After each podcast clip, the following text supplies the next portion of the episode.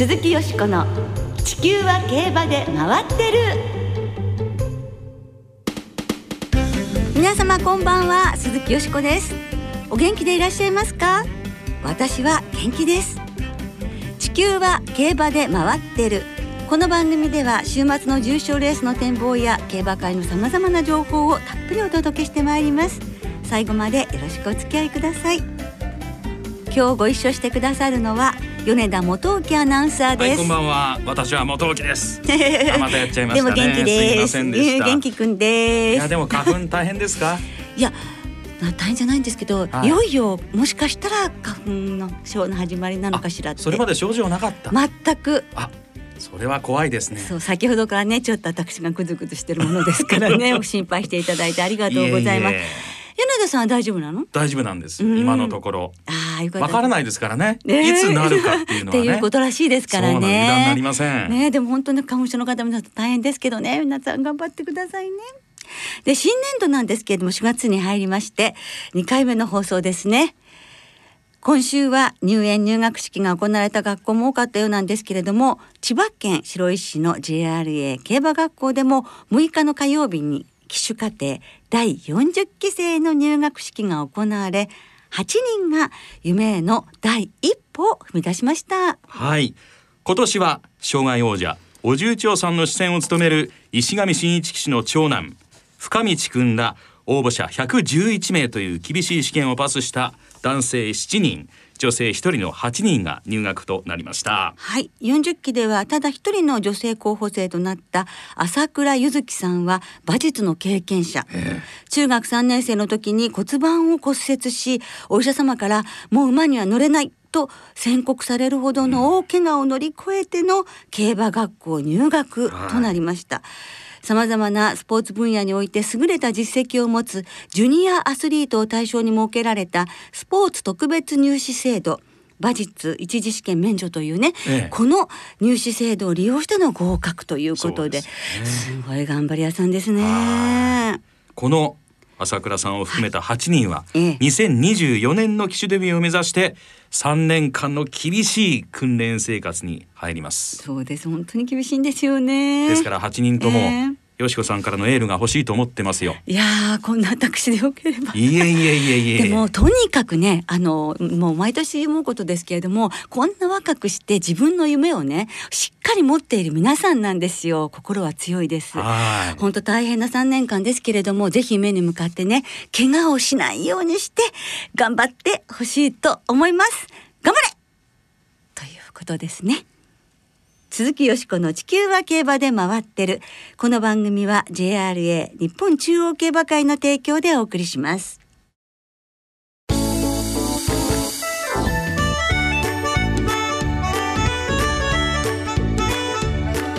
鈴木よしこの地球は競馬で回ってる。衝撃の彼方ディープインパクトの著者軍土門駿さんに伺う競馬の魅力ということで今週と来週先月末に発売となりました衝撃の彼方ディープインパクトお書きになられました軍土門駿さんをスタジオにお迎えしてお送りしてまいりますはい、軍土門さんのお名前、軍隊の軍に土、門と書いて軍土門さんですね。最初防衛関係の方かなと思ってたんですよ。なんで防衛関係の方が競馬のライターをされてるんだろうなって非常にそういう驚きで記憶してるんですね。ええすいませんが。ええはい、はやおさんはつ、あの、はやぶさのはい夫というふうにね、そうですね書きます。あの、まあ、そういうお名前でね、まず皆さん、もうど、はい絶対競馬ファンだったら、記事を、原稿を、ね、何かでお読みになってらっしゃると思うんですけれども、私は海外などでも、あるいは日本の競馬場でもよくお目にかからせていただきますし、はいあの、競馬関係のカタログですとか、インタビューとか対談などの原稿を、グンドモンさんが素晴らしい原稿に 起こしてくださるっていうことでもお世話になっております。それでは早速ご紹介いたしましょう。競馬ライターのグンドモン駿さんです。こんばんは。こんばんは、軍土門です。よろしくお願いします。よろしくお願いいたします。今週と来週著書衝撃の彼方ディープインパクトのことはもちろんえこれまでの競馬との関わり競馬の魅力などなどご自身についてもいろいろお話しいただこうと思っております、はい。先月ね衝撃の彼方ディープインパクトが発売となったのですがこれまでに本を出されたことはあったのですか？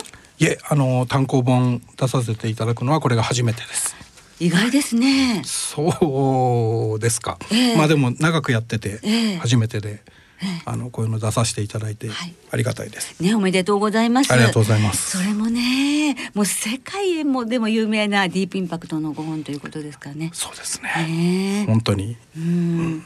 またねこの本についてもゆっくりとお伺いしていきたいと思いま。そうですすね。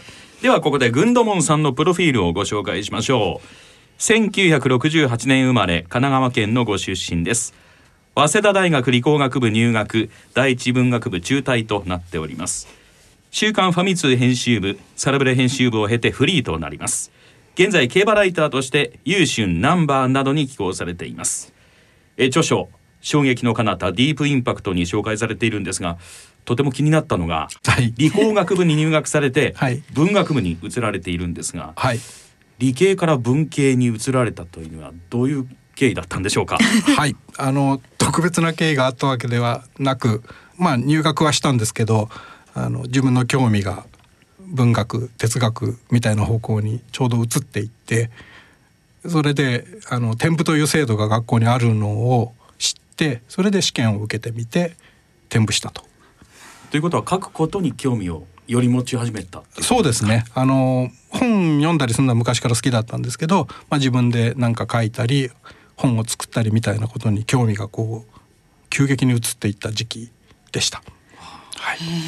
そして社会人として最初にお仕事を始められたのが週刊ファミ通編集部、はい。ということですがこれはねゲームに関するそうです。ゲームの雑誌です。はいで社会人というよりええアルバイトです。はい、あそうですか。ご興味があった？えっ、とゲームにというよりもなんか本作りええ。できるところはないかなと、えー求人を探してて、えー応募して、えー入れてもらったという感じです。ゲームは嫌いではなかったんですけど、ええ。あのーはい。ここに入れてはい。本作りを始めることができました。はい。何かご担当あったんですか？この時。はい、あの競馬好きでダビスタが好きだったので、あのダビスタの担当をやらせてもらって、はい、よかったです。すごい。競馬興味持たれたのはどういう馬が走ってた時代だったんでしょうか？はい、えっ、と学生になって、あのよくあるオグリキャップで世の中がこう騒いでるのを見て、だんだんだんだんという感じですね。ああ、はい。競馬場にも通ってらしたりしたんですか？いや周りに全然競馬好きな人がいなくて本当に一人でなんとなく見ながらなんとなくウィンズとかにちょっと行くようになったり、ええ。競馬場に行くようになったのは結構競馬を見始めてから23年2年ぐらいしてからですかね、それまで本当にだんだんだんだんという感じでした最初その惹かれたのはどういうとこでしたか？競馬ご覧になって。世の中が盛り上がってるのにこう一緒になってという感じですね。あオグリキャップでね。そうですねオグリキャップで。豊騎手で。そういうことです。そんなになんかはい。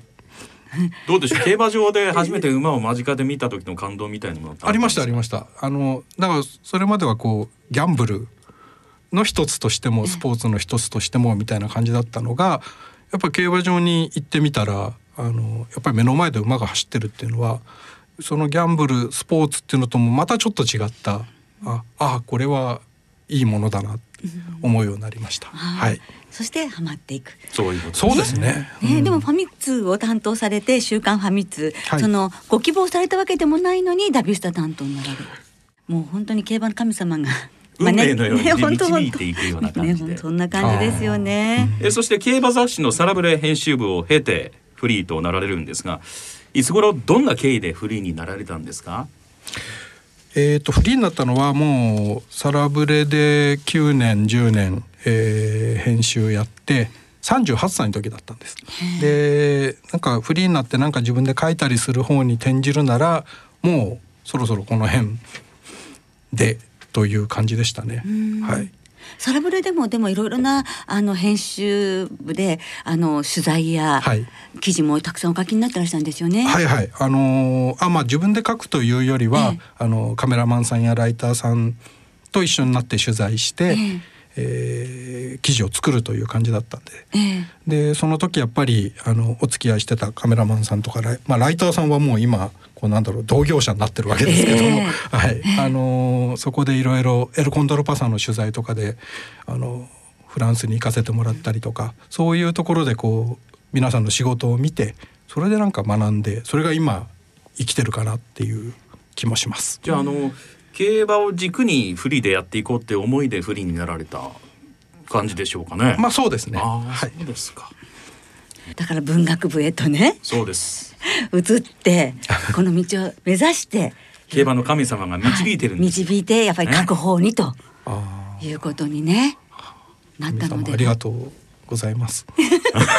なんで誰が聞いてもそういう感じにああなったのねって思いますよ。あ、そう。ええそうですねはい。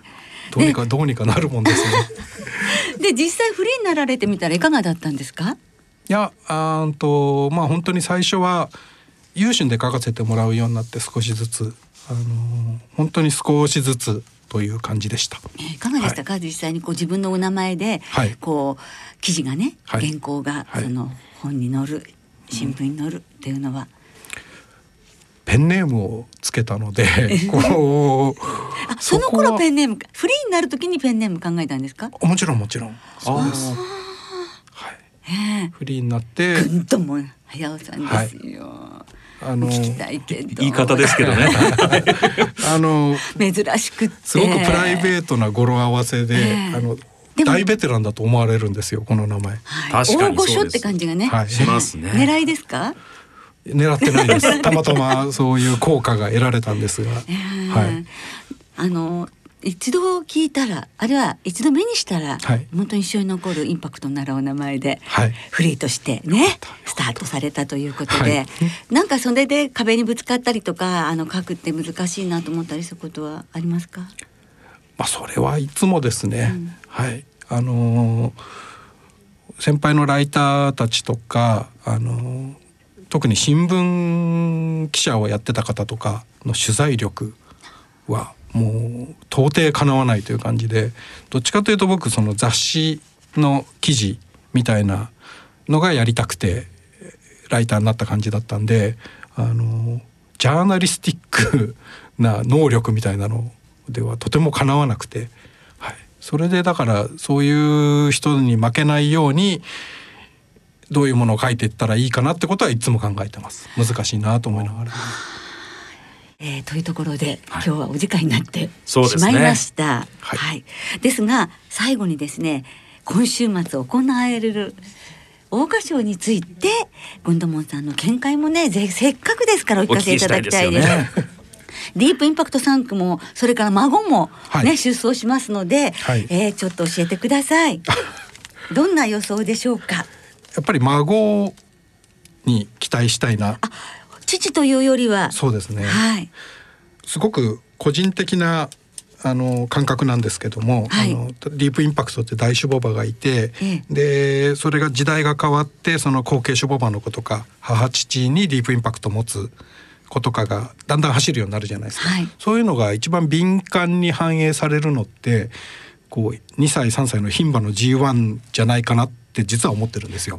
えーなんか牧場のそういう状況が一番早く反映される。ええはい、なのでこういうレースでそういう絆の子とかミッキーアイルの子とか、はいあと母父にディープを持ってるククナとか、はい。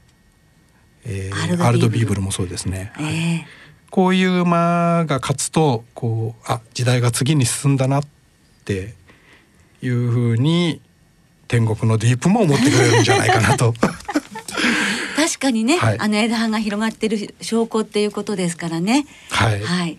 じゃああの息子であるはいシュボバ、それから母父にディープを持つという馬たちということですね。そうですでね全然ディープの子じゃないんですけど、えーエリザベスタワーも、ええ。えーこれも今年の桜花賞ではいいなと思ってます。あどうしてですか？はい、あのなんか上がり目がすごくありそうな、んはい。だんだんレースぶりがどんどん良くなってる感じえが、えはいして、はい。はい、もしエリザベスタワーが勝つと外国サンバの初めての桜花賞そう馬ですね。ということになってまた新たな時代が始まる感じがしますね。しますそれもまたね。しますね。ええ。ねそしてそういう桜花賞馬っていう肩書きを持って繁殖入りっていうのはそうですね。それはまたとても楽しみですよね。想像すると変な感じですよね。外国産の地でええ。桜花賞馬 って言われると。ねなんか金髪のお嬢さんがっていう感じがね。しますね。ねなんか桜の舞台で日本舞踊を追う、ね舞うような感じ。でもだんだん、だ私もんだんそう古いですね。なっていくっていうことですよね。うんそうですよね、うん。あの本当にそういうふうにあの少しずつ変わっていくんじゃないかなっていう思いはありますね。だってディープの子がフランスとかそういうところでクラシック戦ったりイギリスで G1 勝ったりするようになってるわけですから、はい。その逆が起きてもええ。もう不思議じゃないってことですね。はい。そういえばあのあの馬の名前がまだ出そうなんですよ。てないんですよ。確かね、そう。優春で、最新の4月号ですよ、はい。グンドモンさんのはい。ソダシの記事が掲載されているんですが、はい、拝見しました。これ。はやっぱりこの馬のことは聞いておきたいですねソダシ。いかがですか？はい、はい。取材を終えて いかがでしょう？あのーまあ吉田隼人騎手にお話を伺ったんですけど、あの吉田騎手もおっしゃってたんですけども、もう今年はすごく阪神ジュベナイルフィリーズを見ても分かるように混戦だと。あのー実際その後のあのトライアルなんかもすごい僅差の競馬が続いてますしそういう混戦の中であのこの白毛のね、こう目立つ可愛い子があの戦ってるというので、もちろん応援しないわけにいかないという感じがあります。だから馬券でどうする予想をどうするというよりはもう応援するという感じですね。なるほどええはい。はい。なんかあの優春でねご紹介してくださって、吉田隼人騎手の気持ちっていうのも、やはりこれだけの前に乗るプレッシャーもおありでしょうけれども正直な気持ちがねあの書かれているので、うん。非常に参考にあのさせていただきます。本当に、うん。はい。はい。これから私たちもね予想するので、ぜひこれはねえ参考にさせていただきます。はい、させていただきます。ぐんどもんさん今日はどうもありがとうございました。ありがとうございました。そして引き続き来週もどうぞよろしくお願いいたします。よろしくお願いします。来週もぐんどもんさんをスタジオにお迎えして今日の続きお届けいたします。どうぞご期待ください。鈴木よしこの地球は競馬で回ってる。ここからは週末に行われる重賞を展望していきましょいやいやその前にですよ、先週予想したダービー卿チャレンジトロフィー、よしこさんは、はい。生まれん4等ボックスで見事的中いたしました。うなんかやっぱりボックスの方がいいですね。しかも生まれん2220円 あこのそうなんですよね。嬉しいございました。あ。今週につなげたいと思います。わかりました。はい。ということでえ。今週は土曜日に中山でニュージーランドトロフィーと阪神で阪神牝馬ステークス。そして日曜日に阪神で桜花賞が行われます。日曜日に阪神で行われる芝 1600m の G1 桜花賞を展望していきましょう。さあ阪神なんですけれども9日金曜日正午の天候ですが晴れ芝ダートともに量のコンディション、えーそして金曜10時ちょうど時点のクッション値が9.9ということで標準の値ですね。で今週から B コースになります芝。まあ先週まで A コースだったんですが若干打ち出しが外側によるということになります。さあよしこさん。はい。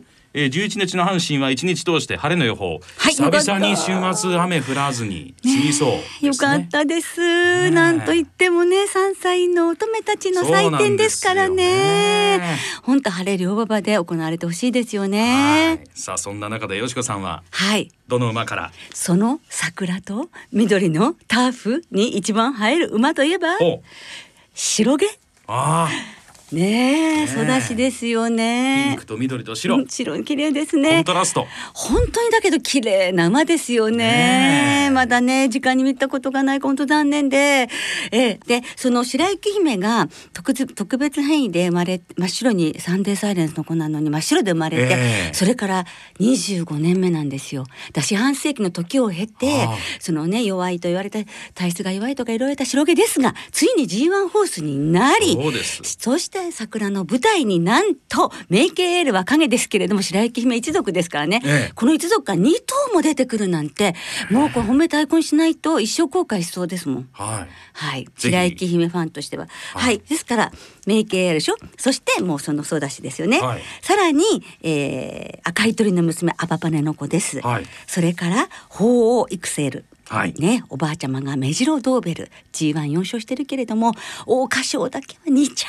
というね、そうなんですね。はい、そして G12 着同じ誕生日サトノレイナス。はい。はい、九州産馬よかよか。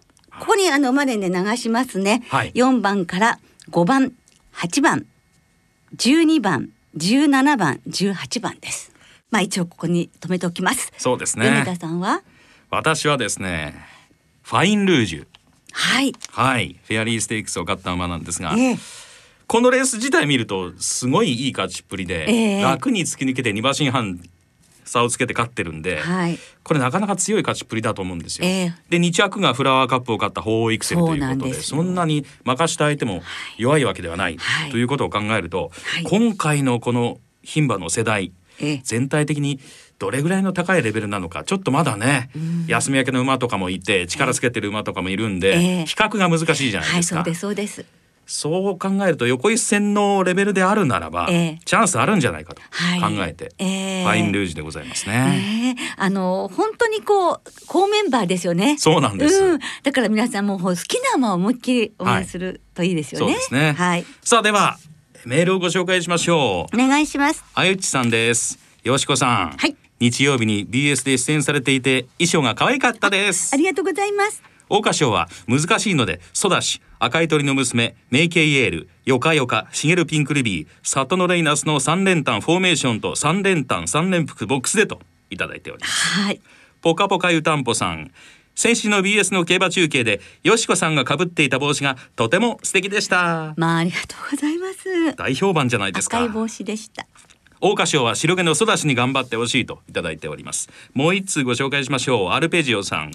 桜花賞は私の地元九州のヨカヨカと絶好調川田騎手のエリザベスタワー。阪神ジメダイルフェリーズから直行のソダシ里のレイナス。そして私の穴馬ストライプの3連単ボックス計10点で勝負です。といただいております。はい。皆さんどうもメールありがとうございました。あの、いつもいただくんですけどね、本当時間んですけどね都合でご紹介できなくて、今週も申し訳ございません。でもどうもありがとうございました。なおこの番組は金曜日のお昼過ぎに収録を行っていますその後発表された出走取り消し機種変更などについては JRA のウェブサイトなどでご確認くださいまた重賞の予想はメール送信フォームから金曜日の正午までにお送りください来週は G1 皐月賞中山グランドジャンプの展望を中心にお届けいたします。お聞きの皆さんの予想ぜひ教えてくださいね。お待ちしています。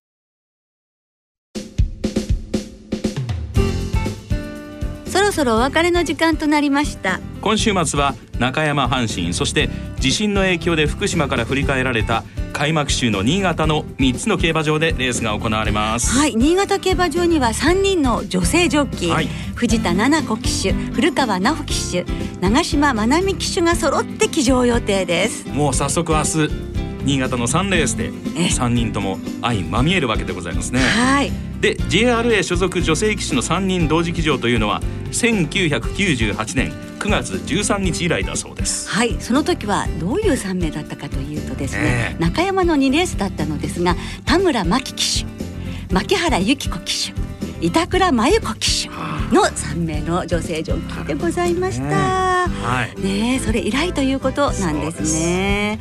ねえぜひ皆さんね、えー声援を送りましょう。そして今週は春の3歳重賞3歳リステッドレースは生まれんがお得です。はい5月29日の青いステークスまで3歳重賞と3歳リステッド競争の生まれんは通常の払い戻し金に売上の5%相当額を上乗せして払い戻しされます今週末は先ほど予想した桜花賞ニュージーランドトロフィーに加えて日曜日に阪神で行われるリステッドレース忘れなぐさ賞が対象レースとなりますはい、私の期待馬は奇跡の妹ビッグリボンです。出。ました。はい、はい。頑張ってほしいです。そうですね。はい、さあそして今週も事前にネット予約で指定席を購入された方限定ではありますが阪神中山そして開幕週の新潟競馬場にご入場いただきます。またパークウィンズウィンズエクセルでは事業所ごとに営業日時発売レースを制限して営業します。なおウィンズ川崎エクセル伊勢崎そして地震の影響の残るパークウィンズ福島競馬場は引き続き営業を見合わせます。詳しくは JRA のウェブサイトなどでご確認ください。はいよろしくお願いいたします。さあ阪神競馬場桜はどれくらい残っているでしょうか、少し残っててほしいですよね、さあ乙女たちの戦いどうなるか楽しみですね。週末の競馬存分にお楽しみください。お相手は鈴木よしこと。読んでた元木でした。また来週元気にお耳にかかりましょう。鈴木よしこの地球は競馬で回ってるこの番組は JRA 日本中央競馬会の提供でお送りしました。